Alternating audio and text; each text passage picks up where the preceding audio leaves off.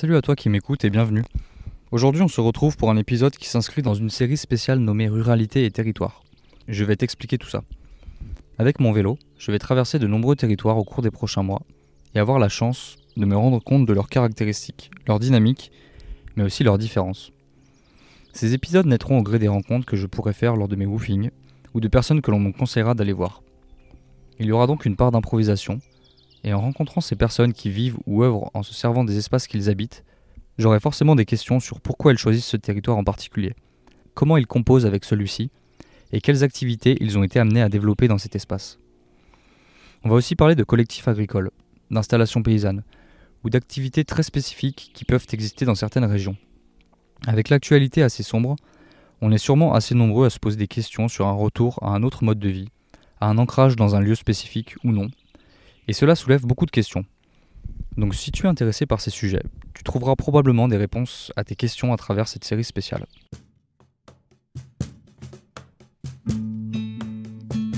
Bienvenue dans ce nouvel épisode de Passerelle, une chaîne de podcast qui explore le thème de la transition socio-écologique. Durant cette aventure où je parcourrai la France à vélo, j'irai à la rencontre de citoyennes et citoyens qui ouvrent de nouveaux horizons, créent et renforcent des espaces de vie et d'échange qui sensibilisent et font bouger les lignes de la transition sociale et écologique. À travers cette chaîne de podcast, l'idée est de montrer qu'on aurait tout intérêt à basculer vers une société plus inclusive et orientée vers le lien pour faire face aux enjeux qui se dressent devant nous.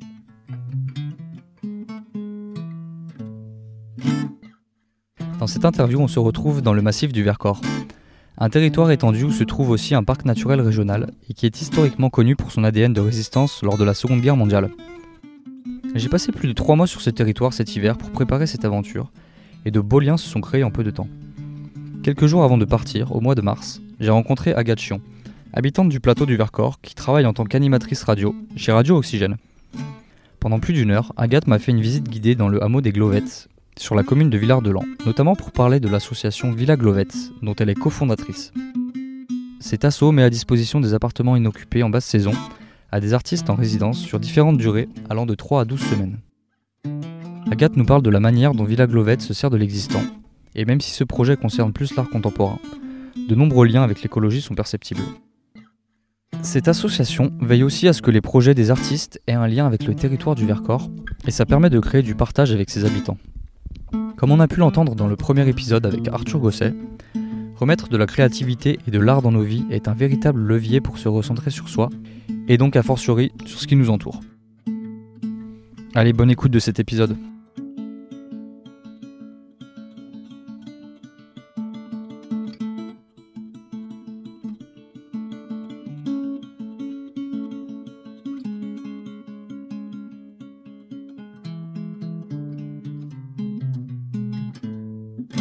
Bonjour à toutes et à tous. Aujourd'hui, c'est une journée un peu particulière. On ne se retrouve pas dans un café ou dans un lieu euh, plutôt fixe euh, avec euh, Agathe. On est dans le Vercors, là, au, pied des, au pied des pistes. Et Agathe va nous parler d'un de, ses projets avec une petite visite, visite guidée du lieu où on est. J'en dis pas plus. À elle de prendre le micro. Merci. Salut Valentin. Alors, on est, on est au Glovette. Bienvenue donc au Glovette. C'est une copropriété euh, qui abrite de nombreuses choses, dont un projet que j'ai développé avec euh, des filles du territoire et qu'on a appelé Villa Glovette. Donc déjà, euh, commence le paradoxe, le premier contraste. Là, on est quand même face à trois barres d'immeubles qui sont plutôt intelligemment construites, on en reparlera. C'est-à-dire qu'en fait, elles elles viennent pas brutaliser le paysage, si on peut dire ça comme ça. C'est beaucoup de béton, mais on est quand même sur une construction typique bâti du 20e, accueil touristique. Euh, c'est un peu la période de l'or blanc quand. Euh, enfin, le Vercors est un peu en retard sur d'ailleurs euh, se positionner au niveau de l'or blanc à, cette époque de, de, la grande odyssée touristique qui a connu la montagne. Mais voilà, nous, le, projet, il s'appelle Villa Glovette et c'est déjà un premier clin d'œil au fait que des barres d'immeubles peuvent euh, faire apparaître un peu comme euh, un fata morgana une, une villa ou l'idée d'une villa. Donc qu'est-ce que c'est une villa? Bah, C'est quelque chose de peut-être un peu plus bourgeois, un peu plus détendu. Enfin, c'est un, c'est quelque chose d'un peu plus. C'est un havre déjà, et c'est vrai que opposer euh, les barres d'immeubles à la villa, ben, c'est une volonté qu'on a. Et pas que le projet soit d'inspiration et d'ancrage bourgeois, mais c'est juste qu'après nous, on, on s'occupe de la création contemporaine dans, dans l'art. On est une résidence d'artistes. Et en fait, euh, la notion de villa, c'est assez important par rapport à, l'histoire de l'art, parce qu'il y a la Villa Médicis, notamment en Italie, à Rome, euh, qui est un, bien patrimonial, euh, un, superbe site avec un jardin incroyable et qui permet à des artistes depuis le XVIIe siècle, des artistes français, d'aller faire une résidence longue d'un an euh, aux frais de la princesse. Et bah, après, voilà, c'est un programme euh, plutôt ambitieux que celui de, la, Villa, la, Villa, Médicis. Mais c'est vrai que pour les artistes, et en général pour un cursus et un parcours d'artiste, c'est important d'avoir ce temps imparti euh, dédié à de la recherche, à du calme surtout, et euh, à la possibilité de, décrocher de son quotidien. Parce que l'artiste, finalement, il, est en mode réactif euh, tout le temps sur euh, ce qu'il perçoit de son quotidien et c'est quand il fait peut-être le pas de côté euh, qui, commence à pouvoir réorganiser sa pensée, structurer sa pensée, euh, retourner vers son geste créatif, etc. Et j'aime bien citer à dessin Adriana Wallis, qui est une plasticienne qui, est cofondatrice de Villa Glovette, et qui dit, elle, elle vit sur le plateau du Vercors, sur la vieille route, au niveau des Lombards, et elle dit, bah, moi souvent, c'est quand je suis dans le bus, euh, qui part de Villars pour aller à Paris que j'ai toutes les idées en fait. Parce que beaucoup de gens lui disent Ah, mais c'est génial, tu habites dans le Vercors, euh, tu dois avoir plein d'idées tout le temps. Et elle dit Bah non, en fait, dans le Vercors, je vis. Et c'est quand je prends le bus que commence euh, à œuvrer la tête créative. Donc voilà, ça c'est pour l'intro. Petite anecdote rigolote, c'est qu'un partenaire qu'on avait invité à faire la visite que je vais te faire faire, euh, qui montait donc de Saint-Marcelin en Isère, euh, nous, nous appelle en fait. On avait rendez-vous sur le rond-point là où je t'ai donné rendez-vous. Et euh, c'est marrant parce qu'il y a une navette qui passe. C'est vachement urbain ici quand même. Tu veux que j'attende que ça s'arrête? Ou on va là-bas si tu veux. Et donc, euh, qu'est-ce qui Oui, alors voilà, donc ce monsieur, il monte, et puis on lui dit, bah, rendez-vous à Villa Glovette, vous verrez, il y a un rond-point quand vous arrivez au bout de la route des Clos ou euh, de la montée de Côte 2000. Et, euh, et puis il nous appelle en disant, mais je suis passée de partout, je suis allée jusqu'au Clos, j'ai vu les Glovettes, j'ai pas vu la villa. Et c'est là où on a réalisé en fait que quand on dit Villa Glovette, c'est vraiment, ça appelle ce mirage en fait. C'est comme une formule magique. Je parlais de Fata Morgana, mais c'est vraiment ça en fait, comme si ça pouvait apparaître pour mieux disparaître. Et en fait, ça apparaît quand les artistes sont là, qui viennent se glisser sur euh, de l'intersaison. En fait, ce qu'on fait, c'est qu'on accueille en hors saison des artistes, donc au printemps et à l'automne, parce que en fait, euh, dans les dans les phases euh, dans les phases de, de euh, enfin phases touristiques élevées qui sont l'hiver et l'été, c'est absolument pas possible euh, de se ni de se glisser, ni d'avoir du calme, ni de de pouvoir accueillir des artistes, parce que les les sont trop chers. Voilà. Donc du coup, bah, on va commencer. Viens, je t'emmène par là. Donc là, on, bah ça, fait partie du, patrimoine. Il y a une croix de Lorraine sur un caillou avec écrit à la mémoire des combattants du Vercors, Liv Rémi, 20 ans. Blin Léa, 22 ans, tué à l'ennemi le 1er août 44. Et ça, ça fait vraiment partie de ce qui se passe ici, en fait. Enfin, on est euh, sur le rond-point des Glovettes où il y a eu des combats euh, en août 44. Et euh, donc, il y a un monument qui est dressé en leur mémoire. Euh, donc là, on va descendre sur euh, le premier immeuble qui a été construit, alors je pense, fin des années 70, début des années 80. Il s'agit des... On va aller regarder le numéro.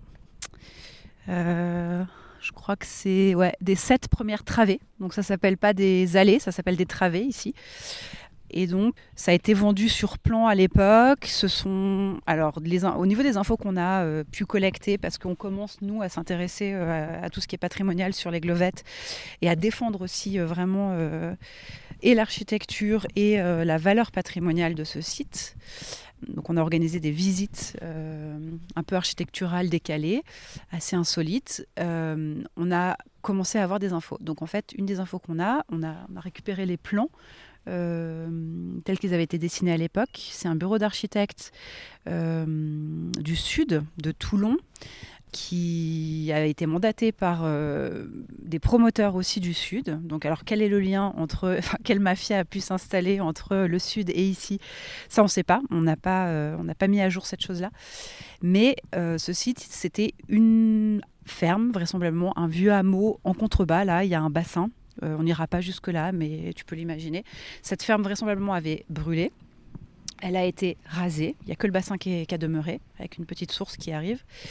Et pas mal d'arbres ont été débardés, mais le site a été vachement respecté parce qu'en fait, l'implantation choisie, il est sinusoïdal et il suit la courbe en fait du cirque naturel.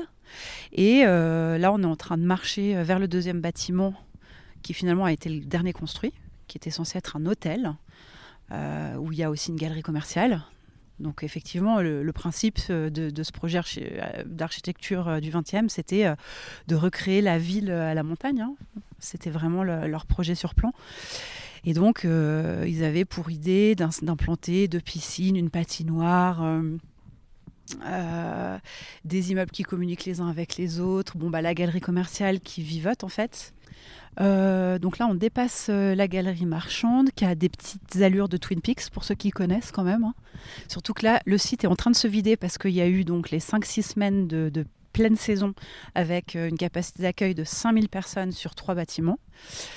à l'année, ici, on est 40. Voilà, à peu près. Je ne les ai pas comptés, mais il y a quelques familles. La plus petite, elle doit avoir un an. le plus âgé doit avoir 100 ans. Il y a des doyens, c'est un couple qui vivent encore ensemble et qui conduisent et qui sont assez dangereux sur les routes. Euh, il y a une navette scolaire qui passe chercher les enfants euh, le matin, les enfants de la primaire et les enfants de la cité scolaire euh, collège-lycée. finalement, les glovettes réparties sur trois immeubles, ça s'apparente un peu à un hameau. Après, il n'y a pas vraiment de vie de village parce que euh, bah, il manque un peu un point névralgique. Le bar n'est pas ouvert tout le temps. Et puis bah, chacun vit un peu isolé et profite du calme. Finalement, c'est le gros, gros avantage de, des Glovettes. C'est qu'on est le dernier hameau le plus haut du village. Et, euh, et que des, habitants euh, d'autres hameaux nous disent mais en fait ici vous avez beaucoup plus de calme et vous êtes beaucoup plus en, en, prise avec le sauvage que nous dans nos hameaux pseudo authentiques. Et je cite euh, les Villardiens les Villardiennes. C'est pas mes mots. Euh, voilà, donc là, on, se déplace vers euh, la dernière barre d'immeuble qui a été la deuxième à être construite au milieu des années 80. Celle-ci, en fait, à un moment donné, ben, les investisseurs n'ont pas réussi à rentabiliser le projet comme ils le voulaient. Donc, du coup, ils ont commencé un peu à brader des appartes. Enfin, pas à brader, mais à vendre euh, plus vite que prévu et, surtout à arrêter de réaliser tous les équipements tels qu'ils l'envisageaient, à savoir le euh, patinoire et, piscine n'ont pas euh, pu voir le jour. Par contre, il y a un tennis vers lequel on se dirige qui a été construit et ce tennis, ma foi, il est actuellement il périclite total, il est en très mauvais état, mais beaucoup de gens qui sont propriétaires ici ont vachement profité de ce tennis de nombreuses années. En contrebas, on aperçoit aussi le télésiège. Alors aujourd'hui, il ne tourne pas parce qu'on est un jour de semaine, mais normalement, en pleine saison, bah, ils le font tourner toute la semaine et euh, dès qu'on sort un peu des vacances scolaires, ils le font tourner les week-ends. Donc hier, il tournait, même s'il y a peu de neige.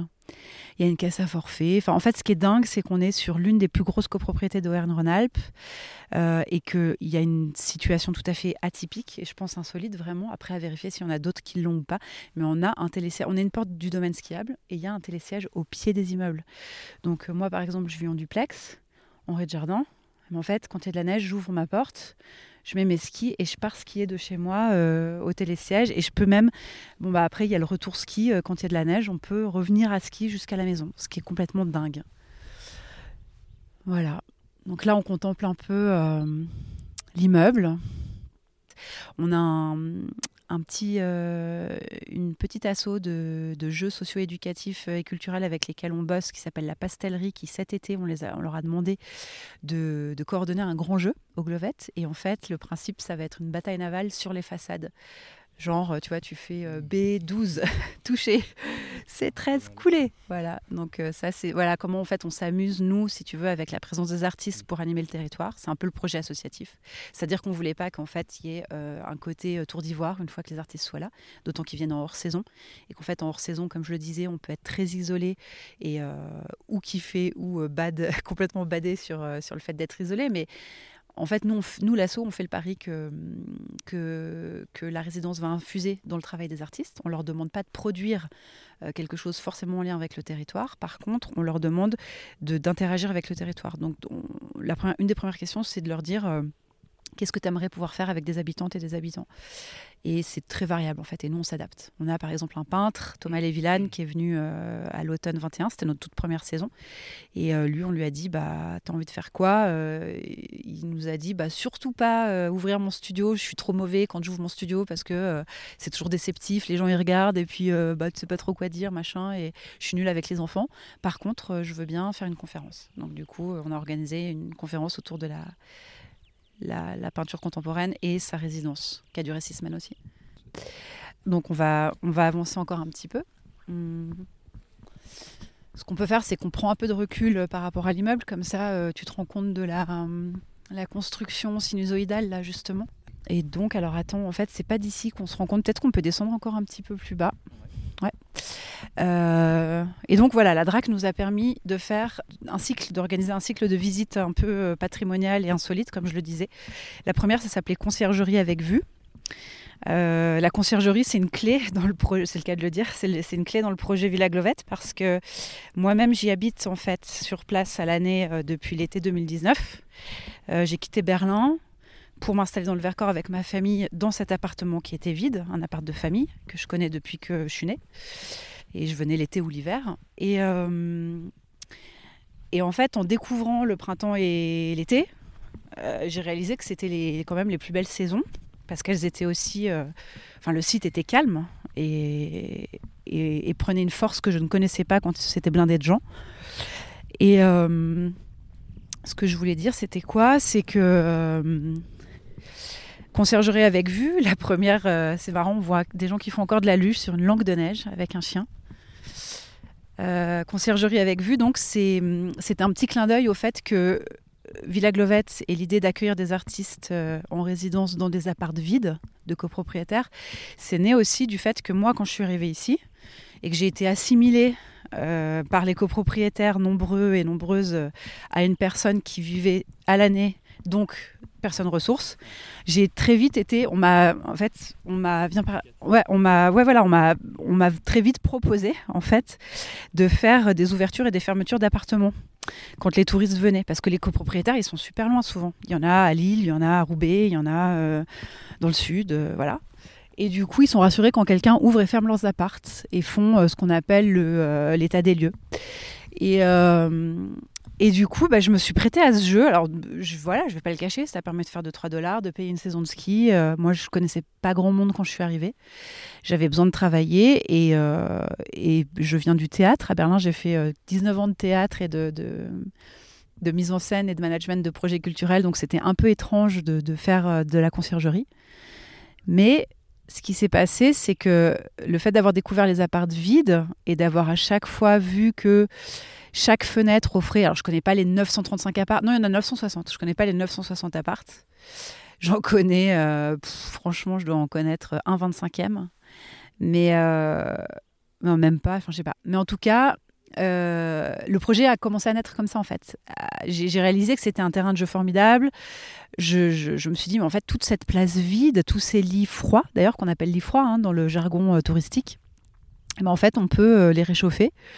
Euh, et faire de la résilience immobilière. Donc du coup, alors ça c'est pas un mot de moi, c'est quelqu'un aussi, un partenaire qui est venu et qui nous disait ah mais vous faites de la résilience immobilière. On l'a pas fait consciemment quand on a lancé le projet associatif, mais à terme, bah, évidemment, c'est ça que ça raconte. C'est-à-dire qu'on utilise l'existant. En fait, Villa Glovette ne possède rien et c'est sa force. Alors à terme, on s'est dit peut-être que ça serait bien d'acheter un casier de ski ou euh, une cave pour stocker du matos, mais en fait, on a besoin de rien si ce n'est de relations de lien avec, euh, avec l'autre, de confiance, bien sûr, basé sur une confiance, parce qu'on négocie des prix défiant toute, euh, toute concurrence en fait. hein, vu qu'on est sur du hors-saison, on peut se permettre de dire aux gens, bah écoutez, si ça vous intéresse pas, faites autrement. Et si ça vous intéresse, eh ben, vous faites-nous confiance, ça se passera bien. Et du coup, bah voilà, c'est un peu le projet. C'est que en, en ouvrant et en fermant euh, des appartes euh, en tant que concierge des glovettes improvisées, bah, je me suis retrouvée à me dire, bah voilà, ce projet de, de résidence d'artiste, il peut peut-être euh, avoir lieu. Et donc, la première rencontre s'appelait Conciergerie avec vue. Et on a accueilli environ 30 personnes à sillonner dans les glovettes et euh, on ouvrait des appartes en fait. On ouvrait, on fermait des appartes accompagnés d'un photographe et, on, et d'une architecte qui, a, qui est aussi copropriétaire aux glovettes, qui s'appelle Julie Flore. Et en fait, l'idée c'était de vraiment expliquer aux gens que la construction des glovettes, donc là, on, ça y est, on y est, tu vois, c'est vraiment une sinusoïde, ça se voit très très bien. Et ben en fait, elle a cette intelligence de permettre à chacun à chacun des appartements d'avoir sa vue sur le grand paysage. Ce qui s'appelle le grand paysage, c'est là où on est. Et c'est euh, le, choix architectural d'insérer euh, un projet euh, immobilier sur une topographie, ce que nous a expliqué un paysagiste avec lequel on a fait une deuxième visite, dont je vais parler aussi. Mais en tout cas, voilà, lui justement, Frédéric Délinger, c'est donc un paysagiste qui est, venu pour accompagner la deuxième balade qui s'appelait La nature n'est pas un panorama. Et, euh, et où tu te rends compte, en fait, effectivement, que, qu'un architecte, quand il arrive, on, s'était posé la question d'ailleurs de euh, qu'est-ce qu'ils ont vécu les architectes en arrivant par la route qui est en dessous. Là, il y a des lacets entre Côte 2000 et ici, parce que comme je le disais, il y avait que un corps de ferme en bas là. Tu vois, je sais pas si tu vois, il y a euh, le bassin, il est là-bas, quoi, tout droit, boum, à 100 mètres. Et il y avait que ce- ces petites fermes qui étaient déjà, qui avaient déjà été abîmées et brûlées. Donc il faut imaginer que les immeubles n'étaient pas là, mais eux, à un moment donné, ils se positionnent en disant bah, on, va, on va faire quelque chose pour accueillir 5000 personnes, ce qui est démentiel, qui est démurgique, mais on va le faire d'une manière, euh, je le dis volontairement, c'est provoquant, mais c'est la réalité. C'est pas un projet qui est d'ordre phallique, avec une tour qui monte et qui, est, euh, qui, gêne le paysage. C'est trois immeubles qui s'insèrent. euh, Allez, on peut le dire en douceur parce qu'ils suivent le, voilà, le, le cirque naturel. Donc ça, c'est une réussite. Et euh, on avance? On va vers là-haut? Vas-y. Ouais, juste une question. Du coup, euh, tu dis, si j'ai bien compris, donc Villa Glovette, tu proposes à- aux, aux propriétaires des appartements en hors saison de louer euh, pour un petit prix euh, leur appartement pour les, les artistes qui, qui viennent en résidence. Et les, les- et les artistes ont un petit, une petite somme à payer aussi, euh, justement. Alors non, en fait, euh, c'est marrant que tu demandes. Et euh, c'est vrai qu'on n'a jamais pensé le projet comme ça. Ça, ça aurait pu.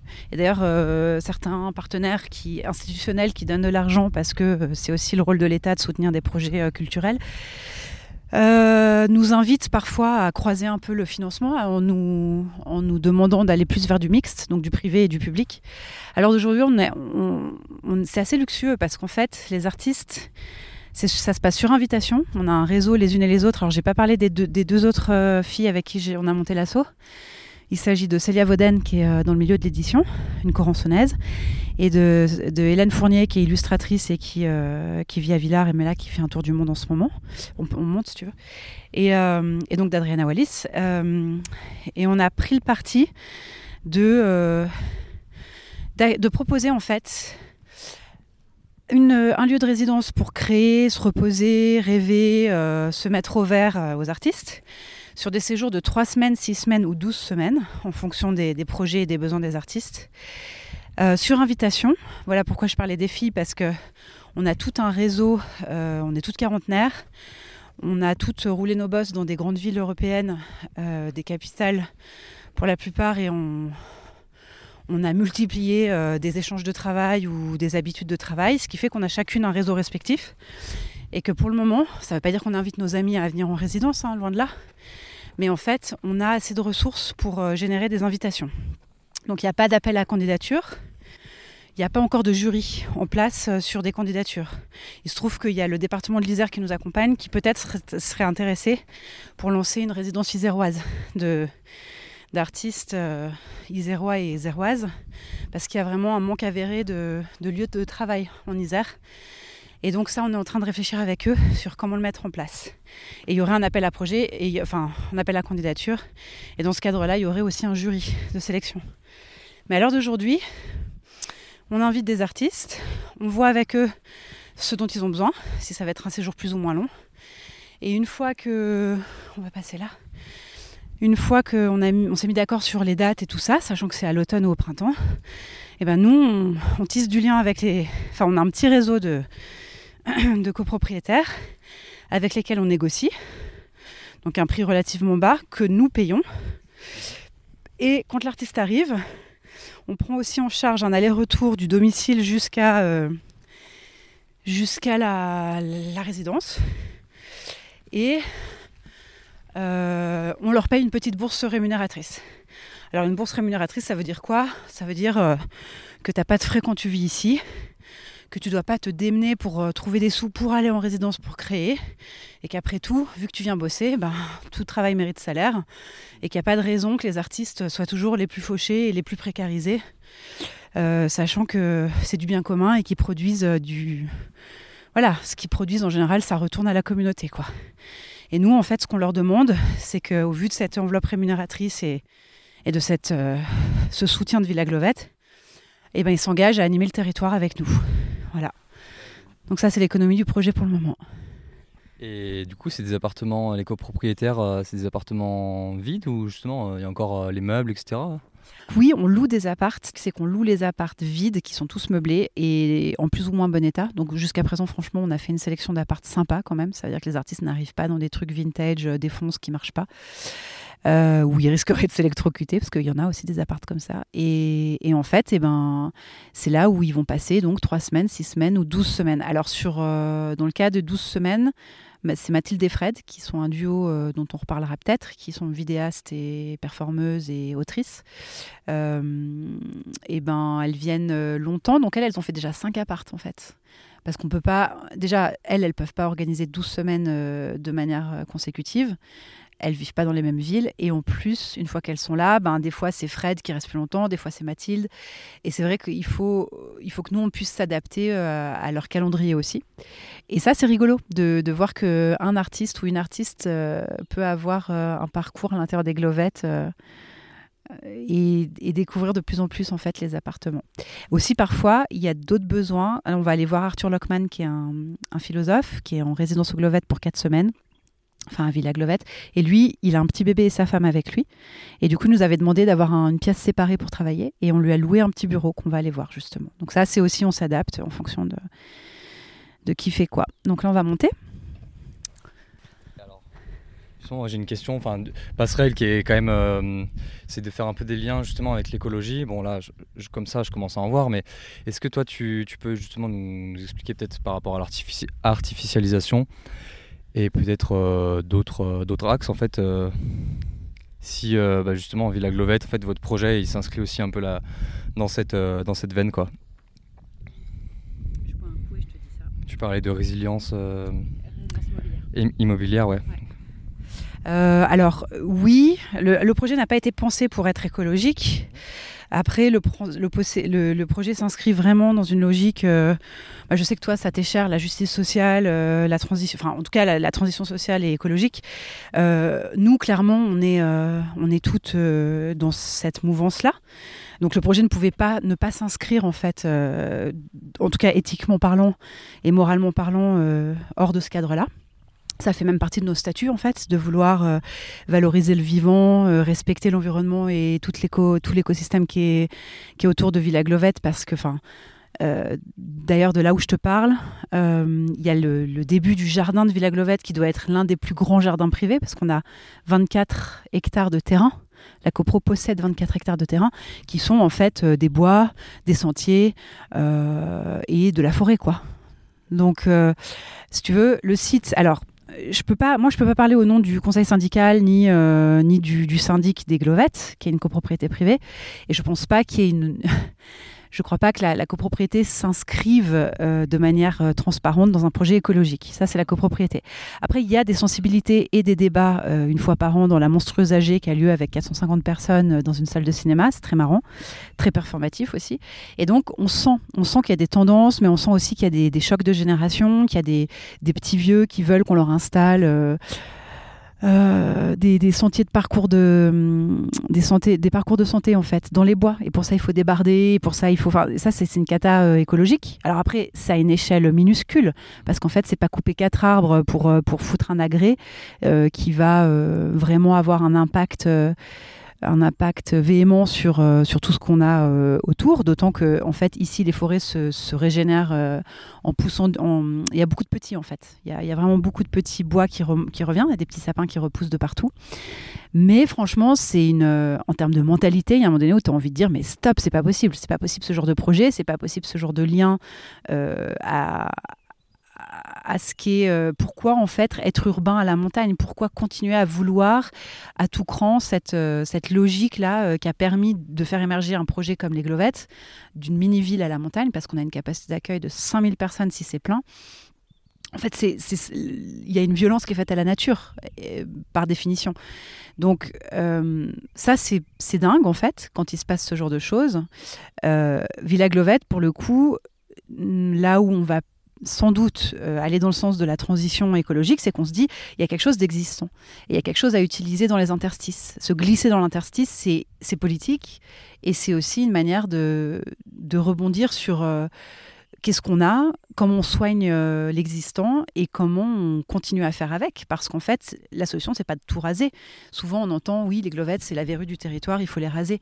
Bon, déjà, un, ça coûterait un pognon fou. Deux, ça serait une cata pour euh, toute la biodiversité et, les, et le vivant alentour. Et, euh, et trois, est-ce que je l'ai dit, ça coûterait un pognon fou, je l'ai déjà dit. Donc, un et trois, ça coûterait de l'argent. Alors d'aujourd'hui, il y a un projet d'artificialisation. Alors justement, en fait, sur l'artificialisation, le maire de Villars, que peut-être à terme tu pourras euh, questionner, s'est positionné très fort sur son. il, entame un premier mandat. Il y avait un projet depuis que Tony Parker a racheté la station au niveau de Côte 2000, euh, d'utiliser toute la zone dite P5, donc des parkings, euh, qui était un terrain appartenant à la société d'exploitation des remontées mécaniques, qui s'appelle la SEVLC, où il voulait insérer je sais plus combien de lits chauds, donc en fait faire du tourisme quatre saisons, avec, je pense, un opérateur comme Pierre et Vacances. Mais ça aurait construit, ça aurait artificialisé, ça aurait fait euh, beaucoup de dissensions au sein de la population. Et la question qui se pose, c'est euh, pourquoi ne pas justement euh, retaper l'existant, à savoir que 2000, ça périclite complètement, il y a de l'amiante. Enfin, la copropriété, elle souffre vraiment. Donc, il faudrait aussi investir peut-être de l'argent là pour mieux reloger des touristes de passage. Mais donc le, maire a eu peur de ça et il a dit voilà, euh, je vous propose un deal, c'est qu'on échange un terrain communal euh, qui est euh, près de vos remontées mécaniques qu'on vous donne pour que qui, qui est déjà artificialisé pour que vous construisiez dessus votre accueil de Milly, là. Et nous, on récupère la fameuse zone du P5, qui est en plus attenante à des champs et à du pastoralisme, de l'agriculture et tout ça, où il y a une ferme non loin, euh, pour mieux sauvegarder, en fait, euh, justement, la biodiversité et, le patrimoine agricole. Cette chose-là, elle a été validée. Je pense que ça va faire des remous et que ça va, ça va créer autant de dissensions que s'ils avaient construit ailleurs. Mais voilà, on se rend compte que finalement, il y a aussi des deals à trouver sur euh, stop à l'artificialisation et euh, jouons de ce qui est là, quoi. Villa Glovette, on est euh, une petite asso. On n'a pas non plus. Enfin, on est. Le, premier objet de Villa Glovette, c'est de soutenir la création contemporaine et un territoire et d'animer un territoire par l'art et par l'action culturelle. Après, il se trouve que on a une gratuité sur toutes nos actions qu'on a toujours un discours de plus de près ou de loin euh, qui a à voir avec l'environnement et son respect. Parce qu'il se trouve que tous les artistes qu'on invite ils sont quand même euh, je veux dire ils ont ou les plus vieux ils ont mon âge donc ils sont nés en 80 ou les plus jeunes ils ont le tien euh, c'est des gens qui ont 25 30 ans. Et, c'est des gens qui sont sensibilisés à ça. Avec justement on on est on n'a plus du tout les, postures des, vieux dont je, dont je parlais tout à l'heure qui, qui disent il nous faut des agrès dans la nature donc, euh, en fait, le, fait d'accueillir euh, des artistes comme ça, euh, qui ont déjà un parcours qui s'insère dans une, naissance anthropocène et une, réflexion, une réflexion écologique, parce qu'ils vont le défendre dans leur peinture, ou tu vois, Thomas Lévillane, il fait des peintures autour de tout ce qui est voué à disparaître. Et il est très interpellé par la nature et, la, et, le, et le statut de la nature dans le dans notre mode de consommation et dans, dans ce qu'on a la chance d'avoir et qu'on n'aura peut-être plus dans 100 ans. En revanche, si ces peintures restent dans 100 ans, Ceux dans 100 ans, ils diront Ah putain, ça avait l'air bien il y a 100 ans. Donc, ça, lui, il est là-dedans, par exemple. Et c'est très actif chez lui, cette volonté de parler de l'environnement et de la catastrophe climatique. Euh, qui en a d'autres euh, bah, Mathilde et Fred, elles font un film de territoire avec les habitants du territoire. Elles intègrent en fait la vie et les expériences des, des habitantes et des habitants pour après tisser une fiction. Elle parle d'un territoire qui est en pleine mutation, qui est en pleine transition, et elle parle d'interrogation euh, de manière très ténue en fait. C'est pas, on n'est pas dans quelque chose d'idéologique, on n'est pas dans un dogme, on est vraiment dans des prélèvements du réel en fait. Donc elles, elles, font un peu une, une, une, photo du territoire à un instant T qui a à voir avec la transition écologique. Donc ça sera un des thèmes du film. Euh, qui on a encore. Donc tu vois, en fait c'est plus dans ce qu'on programme et justement les artistes qu'on invite on le fait sur invitation parce qu'on a ce besoin-là, nous, de défendre justement un, programme qui va s'inscrire dans le respect d'un territoire et dans la compréhension d'un territoire. Ça veut dire que on a été sollicité par des gens euh, divers et variés, qui ont des compagnies ou qui œuvrent seuls et tout ça. Mais à un moment donné, on se dit, ben, c'est très honorable, ça a l'air super leur projet, mais c'est pas pour nous et c'est pas pour Villa Glovette. Pour Villa Glovette, il faut des projets euh, qui résonnent Enfin, tu vois, là, on se parle et il y a les oiseaux qui parlent avec nous. Enfin, tu vois, c'est. Euh, tu, peux pas juste faire ta pièce d'art, en fait. Tu es obligé à un moment donné d'être perméable et de te laisser euh, contaminer par ce qui se passe et d'être un vivant à la même échelle que les autres. Et ça, nous, en fait, vraiment, c'est le, c'est le point commun, en fait, programmatique des gens qu'on invite, c'est qu'ils ont cette capacité dans leur art de, de se mettre à cet endroit-là. Et après, c'est un pari. On ne sait pas ce qu'ils vont faire. Mais euh, voilà. Donc je sais pas si ça a répondu à ta question, mais... Euh, bah, ouais, pour enchaîner, c'est super intéressant. Du coup, tu, parles beaucoup de territoire. Euh, j'imagine que ça a une importance pour toi et pour euh, tes collègues de Villa Glovette. Mhm. Qu'est-ce que, ouais, qu'est-ce que vous aimez sur le territoire et pourquoi vous voulez tant le préserver? Mhm. En fait, ça me fait penser aussi. J'imagine qu'en ville, en fait, en ville, oui, on, aime peut-être vivre dans la ville, mhm. mais on n'aime pas préserver la ville parce qu'elle est déjà artificialisée. Enfin, il y a un peu d'ironie là-dedans, mais un beau territoire comme le, plateau du Vercors, mhm. qu'est-ce qui fait que voilà, vous avez envie de, de, le, de le préserver de, et en même temps de le dynamiser en fait? Parce que voilà, il y a la question des, touristes aussi. Euh, derrière, euh, qui eux viennent, sont que de passage mhm. et euh, consomment le territoire. Et vous, justement, vous êtes, j'imagine que vous n'êtes pas dans cette consommation, mais plus dans, bah dans, dans, dans cette plus dans l'harmonie du territoire que dans la consommation. Euh, oui, alors c'est oui, c'est vrai. En fait, on attends, viens, on avance un petit peu.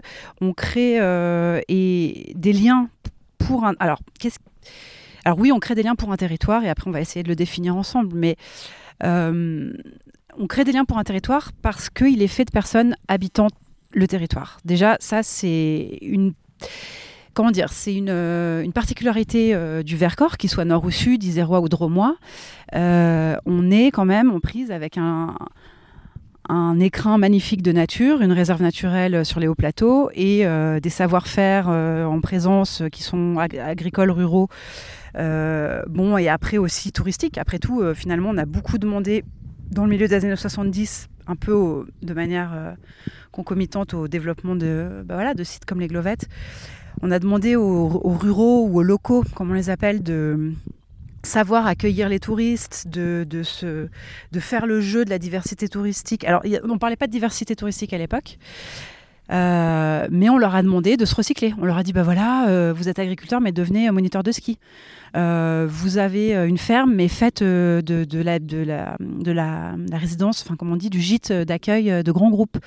vous produisez du fromage pour les habitants du territoire, mais faites-le goûter aux gens de passage qui vont en parler autour d'eux. Et puis même, bah voilà, on va se constituer ensemble, on va faire une AOC, on va valoriser nos, produits. Alors là, je fais une caricature en fait accélérée de ce que représente le parc naturel régional du Vercors pour justement la valorisation des savoir-faire, des patrimoines euh, qui soient euh, vernaculaires ou euh, immobiliers, alors enfin pas immobilier, mais tu vois, de construction sur les vieilles fermes, les vieux habitats ou des gestes agricoles et tout ça. Mais en fait, il y a eu vraiment cette volonté donc de, dire aux gens qui habitaient ici, aussi pour pas qu'ils se barrent, parce qu'en fait, ils s'en allaient beaucoup vers les villes, justement. Hein. Tu vois, dans les années 60-70, en fait, il y a eu. Euh, le Vercors s'est vachement développé avec euh, des routes, des routes qui ont rendu l'accès au Vercors plus aisé aux gens des villes. Mais curieusement, ce qui s'est passé, c'est que ça a permis aussi aux gens du plateau et des plateaux, parce qu'il n'y en a pas qu'un, de descendre et d'accéder aux villes plus simplement et plus facilement. Et en fait, de pour mieux donner naissance à ce qu'on appelle le tourisme. Donc le tourisme, c'est une invention récente qui, qui a 100 ans. Et, euh, les, premières routes, en fait, qu'on dit, dit d'ailleurs euh, les fabuleuses routes du Vercors ou les sublimes routes du Vercors, qui sont aussi promues par le parc euh, et qui passent dans les gorges, en fait, hein, qui suivent toutes les gorges du Royan quand tu remontes de Pont-en-Royan bah, jusqu'à Roncurel ou gorge de la Bourne. Et, ces, routes fabuleuses, effectivement, elles ont cette histoire, en fait, de vouloir, à un moment donné, rendre accessible ce qu'on avait appelé la citadelle euh, imprenable, parce que c'était vachement ancré dans, l'histoire de la résistance du Vercors. Donc en fait, avant le tourisme, il y a euh, la résistance euh, qui, qui, est l'ADN du Vercors. Et, et donc cette manière en fait de dire, il y a ceux qui habitent à l'année et il y a ceux qui en profitent et qui consomment, il faut un peu s'en défendre. Nous, en fait, on, sait de plus en plus qu'il y a des gens qui cherchent à faire du tourisme raisonnable et raisonné. Euh, on sait que justement Villa Glovette, en œuvrant euh, comme ça dans les interstices, de, aussi de l'intersaison, hein, on n'est pas que dans les interstices de l'existant, on est aussi dans, ce qui s'appelle les interstices euh, saisonniers, parce que quand tu es sur un territoire hyper binaire, été-hiver comme le Vercors, même s'ils essayent de se diversifier à fond, on s'adresse surtout à des habitantes et des habitants, mais les gens de, les gens de passage ne sont pas du tout exclus de notre projet. C'est-à-dire que par la gratuité, par le fait qu'on communique sur des réseaux sociaux, par le fait qu'on a des accrochages, alors on évite euh, de trop accrocher pour trop euh, printer sur du papier et, tout ça, mais en fait, à terme, on essaye sur nos bagnoles, on met des, affiches sur nos bagnoles, ou alors on met une affiche chez un commerçant où on sait qu'il va y avoir du passage. on essaye de se rendre visible. On a beaucoup de partenariats avec le tissu associatif local, notamment toutes les médiathèques. Donc le réseau des médiathèques, c'est formidable pour pouvoir créer du lien euh, euh, intergénérationnel. Euh, donc en fait, et, finalement, ce qui est marrant, c'est que le tourisme du Vercors, il est quand même souvent familial. En fait, as, mais familial parce que les gens qui sont de passage, ils ont un cousin ou en fait c'est papy mamie qui se sont installés dans le Vercors et qui font venir toute leur famille qui sont à Rennes à l'année. Donc tu vois, en fait, il n'y a plus de légitimité sur euh, qui vit là à l'année et un authentique euh, vertacomite coréen, comme on dit, et qui est de passage et qui se sentirait euh, une pièce rapportée et, juste consumériste. Quoi. Après, forcément au Glovette, par exemple, moi qui y habite, quand il y a les six semaines d'occupation pleine là en hiver, bah moi c'est un endroit que je fuis quoi. C'est clair que ça me fait flipper parce que là pour le coup il y a des postures un peu de de gens qui arrivent des villes et qui sont euh, dans euh, moi, moi, moi, je, je, je, mes petits droits et, euh, et qui se posent pas la question justement de ce qui existe autour parce qu'ils viennent faire du ski. Et pour le coup, le ski, c'est une discipline, enfin, c'est un lieu de consommation. Bah, merci beaucoup, Agathe. Et c'est chouette que tu aies aussi ce, cette casquette avec la radio. Je pense que tu, tu es vachement au courant de tout ce qui se fait, tout ce qui se fait sur le Vercors et tout. Et du coup, c'est ben, pour parler. tu connais plein de choses, donc mm. c'est top. Merci bien. Eh ben, avec grand plaisir et merci à toi pour l'invite. Et euh, alors oui, tu as raison, on n'a pas parlé de la radio, mais ça c'est mon gagne-pain. Je suis animatrice radio d'une radio locale. Euh, et tu as raison, c'est vrai que c'est un, un accélérateur de, liens, de compréhension du territoire et de toutes les, de toutes les entrées qu'il y a sur ce territoire. Parce qu'en fait, je suis sollicitée par euh, des institutionnels, des agriculteurs, des opérateurs touristiques, des des petites assos locales, euh, des écoles, enfin des, choses qui, qui ont l'air très différentes l'une de l'autre, mais qui finalement ont beaucoup en commun. Et euh, ce que je voulais rajouter, tu verras si tu le gardes ou pas, mais c'est que Villa Glovette a bientôt son site internet, donc euh, vous pouvette trouver toutes les infos sur Villa Glovette, ça s'écrit GL, alors Villa comme Villa, et Glovette, G-L-O-V-E-T-E-S.fr. Et là, il y a le calendrier des artistes qu'on accueille et des actions qui ont lieu. Et euh, si vous voulez adhérer, ben, via Hello Asso, c'est possible, aussi en tapant Villa Glovette. Ça coûte 15 euros. Et ça nous permet à nous de, de vraiment euh, bah, coordonner plein d'actions sympas. Et oui, ça, je ne l'ai pas dit, on est toutes bénévoles jusqu'à présent. Donc ça fait deux ans de bénévolat quasi et moi je suis j'ai comme un mi-temps hein, euh, en bénévolat actuellement et on grâce à un fonds européen on va arriver à créer un bout de mission en fait pour me rémunérer Voilà, mais donc soutenir une asso, c'est toujours, c'est toujours judicieux. Merci en tout cas. Passerelle au pluriel. Passerelle encourageant l'intergénérationnel. Passerelle liant territoire et humain. Passerelle pour renforcer nos liens. Passerelle alliant action et idées. Passerelle liant l'écologie et le social. Passerelle pour réinventer un lendemain. Passerelle entre les autres humains et nous autres humains.